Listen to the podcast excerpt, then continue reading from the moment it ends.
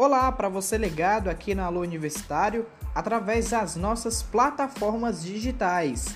Eu sou Thales Menezes e hoje estou aqui para conversar com vocês sobre a Semana Santa durante esse período de isolamento social ao qual nós também estamos sujeitos.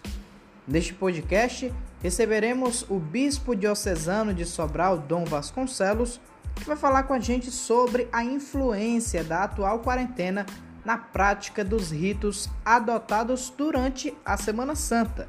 E o nosso entrevistado é pernambucano, natural de Garanhuns e de uma família de seis irmãos. Ele é graduado em Filosofia e Teologia, tem mestrado em Teologia Patrística e História da Teologia e também tem atestado de qualificação em formação vocacional pela Pontifícia Universidade Salesiana de Roma. Seu episcopado teve início em 2012, em Fortaleza, e em 2015 tomou posse como bispo da Diocese de Sobral, aqui no interior do estado do Ceará. Bispo Dom Vasconcelos, primeiramente seja bem-vindo ao nosso podcast Alerta Coronavírus, aqui no Alô Universitário. É sempre um prazer receber pessoas assim como você. Para a gente iniciar a nossa conversa por aqui, eu já começo é, fazendo uma pergunta para o senhor. Até que ponto esse período de isolamento social afeta as famílias durante a Semana Santa? A pergunta é pertinente. Até que ponto este período que estamos vivendo afeta as famílias? Nós sabemos que afeta de diversas formas. Afeta no aspecto é, da convivência diária, a falta de trabalho, não é fácil ficar em casa o tempo todo. Por outro lado, pode ser até um momento, uma oportunidade que a família necessita para uma convivência maior.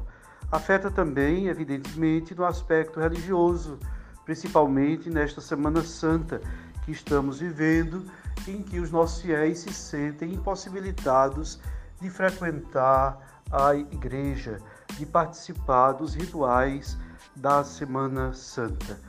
Os efeitos são diversos se fôssemos elencar aqui, passaríamos uma tarde inteira conversando. O que a gente percebe, bispo, né, atualmente, é justamente a utilização das mídias né, e da tecnologia a favor das pessoas responsáveis por participarem né, ativamente da fé dessas pessoas, né? E isso eu posso até incluí-lo né, né, né, nesse meio. Como é que os cristãos católicos devem se preparar é, para essa participação, para a participação da Santa Missa e também é, das celebrações por meio das mídias? As casas devem estar preparadas também? É recomendado que a família tenha um altar ou um lugar específico para juntos participarem dessas celebrações? Sim, isto é muito importante. Graças a Deus, nós sabemos que a igreja crê na comunhão dos santos. Isso significa que, mesmo distantes uns dos outros, nós estamos unidos na oração. Por exemplo, diariamente eu rezo a liturgia das horas. E sei que no mundo inteiro outros sacerdotes, outros padres, religiosos e religiosas estão rezando os mesmos salmos que eu rezo hoje em dia. Isso nos faz entrar numa comunhão espiritual, uma comunhão dos santos. O evangelho que eu prego hoje na missa, o evangelho que eu leio na missa para o povo, é o mesmo evangelho que está sendo proclamado nos Estados Unidos, no Japão, em Roma, na Índia, na África, em qualquer parte do mundo antes que a internet existisse, essa comunhão entre nós já existia. Evidentemente, os meios de comunicação nos favorecem muito. Isto é maravilhoso. Quero dar um exemplo e contar uma história para você. Certa vez eu era pároco e fui visitar um paroquiano. Chegou na minha casa o meu antecessor, era ex-pároco daquela paróquia. E ele tinha um amigo que morava no distrito e manifestou o desejo de ver aquele amigo que era um ministro extraordinário da Sagrada Comunhão, um senhor já idoso. nós nos dirigimos ao, ao distrito e lá chegando, nós chegamos na hora da missa. A missa estava sendo transmitida pela televisão. Ele estava em casa, ajoelhado, assistindo a missa pela televisão. Quando ele avistou o amigo, ele ficou muito contente, fazia muito tempo que eles não se viam, mas aquele cidadão permaneceu na postura que estava, ajoelhado. Vocês chegaram no momento sublime. Esperem um pouco. E esperou a missa terminar para poder acolher o amigo. Evidentemente, essa é a orientação que nós damos. Quando participamos dos atos litúrgicos, precisamos nos concentrar e rezarmos juntos. Aqui na minha casa, a minha mãe é idosa e ela participa ativamente da Santa Missa e pode inclusive fazer a sua comunhão espiritual como a igreja orienta. Bispo, em relação é, especificamente ao coronavírus, né, esse problema que está afetando tanta gente ao redor do mundo, né? O Papa Francisco ele concedeu indulgências né, às vítimas do corona e também aos seus cuidadores.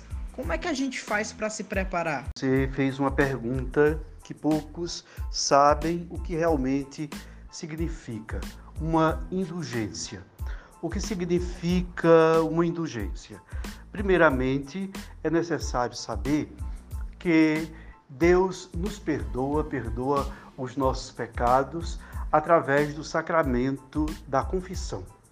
Jesus, ao ressuscitar, ele reuniu os seus apóstolos, soprou sobre eles e disse-lhes: Recebam o Espírito Santo. Aqueles a quem vós perdoardes os pecados, lhes serão perdoados. Aqueles a quem vós reterdes, lhes, serão retidos. Neste momento, Jesus deu aos apóstolos o poder de perdoar os pecados. Este poder dado por Cristo ressuscitado foi transmitido de geração em geração numa linha ininterrupta através do sacramento da ordem, que tem como gesto simbólico, sacramental, a imposição das mãos. Se hoje eu sou bispo, se hoje eu sou padre, se hoje eu tenho o poder de perdoar os pecados, não é devido a um curso de teologia que eu tenha feito, um curso de filosofia que eu tenha feito, um mestrado em teologia que eu tenha eh, feito em faculdade. Não é isso que me faz ser padre. O que me faz ser padre é a imposição das mãos de um dos sucessores dos apóstolos e através deste gesto da imposição das mãos, eu recebo, assim como os demais padres, os sacerdotes receberam, o poder de perdoar os pecados. É através deste, desta, deste, deste sacramento que nós somos reconciliados com Deus, purificados dos nossos pecados.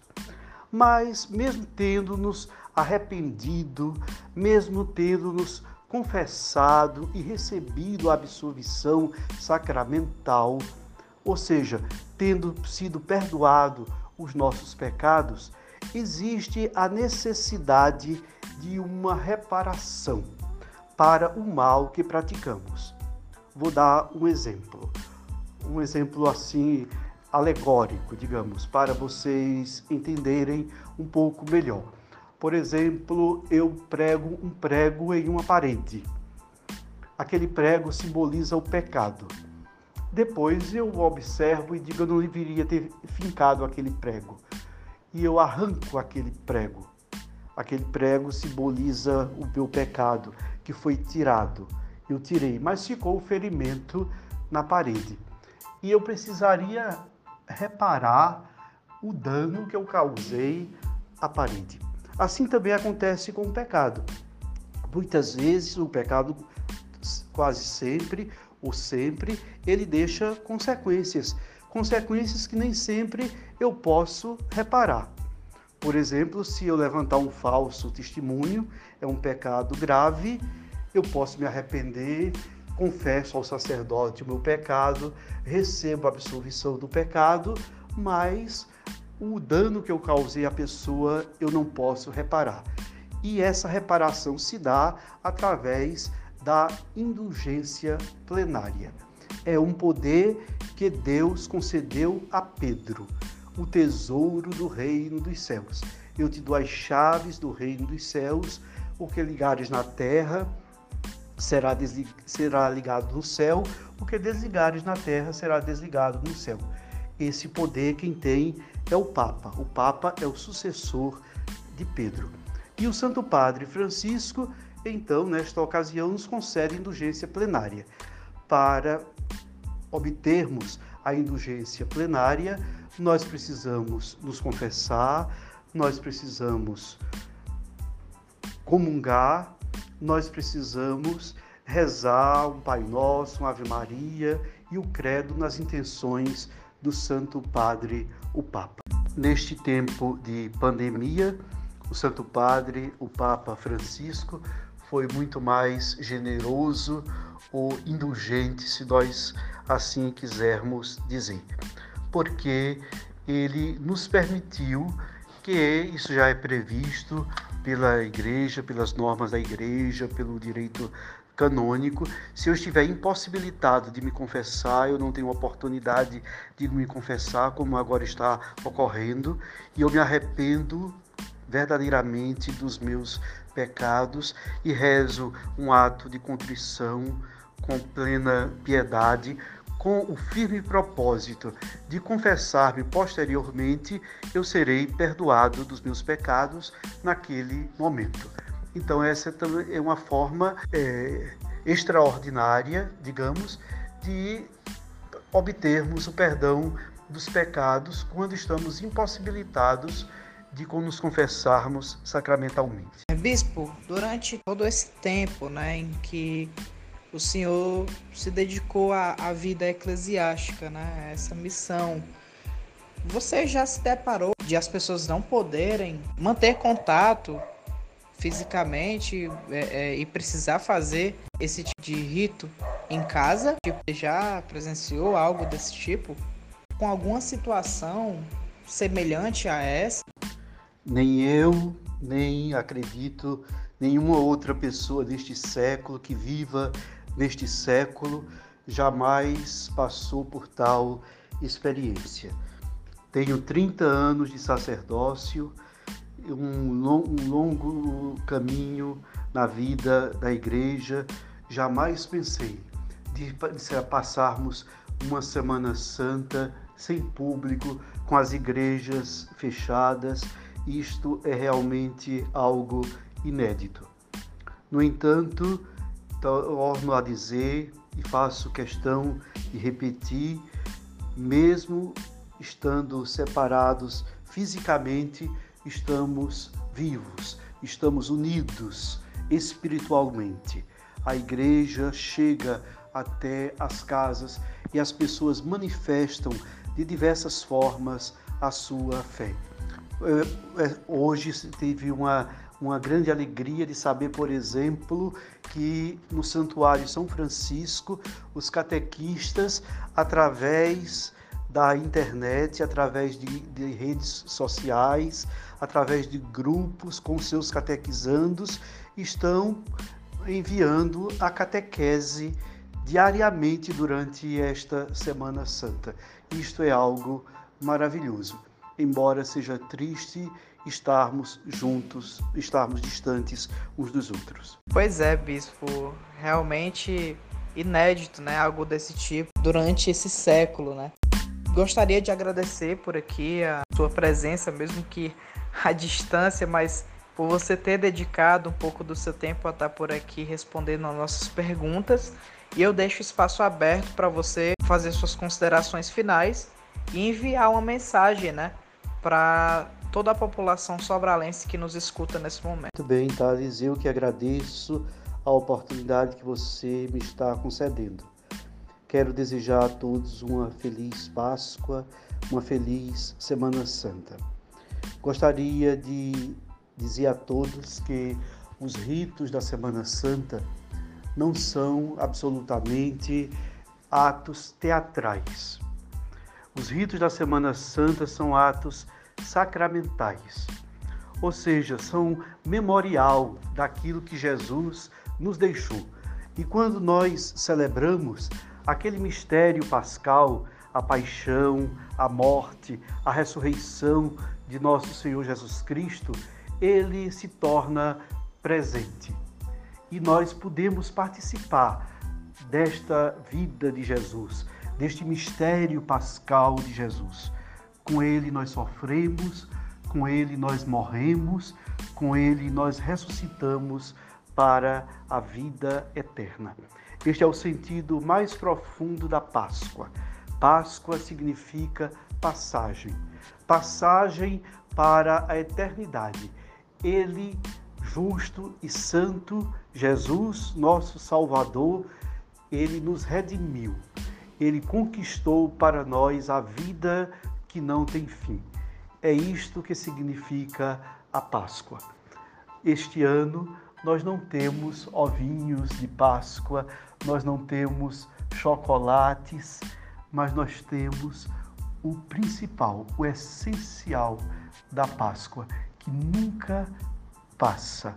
É o mistério pascal de Cristo. É a sua paixão, morte e ressurreição, que dá sentido à nossa vida. Se Cristo não houvesse ressuscitado, a nossa fé seria vã, a nossa pregação seria inútil. Nos diz o apóstolo São Paulo. Páscoa é isso. Páscoa é vida nova, Páscoa é ressurreição. E tenho certeza que, na graça de Deus, vamos sair desta pandemia vitoriosos. E esta quaresma que vivemos nos dará uma Páscoa de verdade, uma vida nova, profunda. Que assim seja. Que Deus os abençoe, o Pai, o Filho e o Espírito Santo, e uma feliz Páscoa.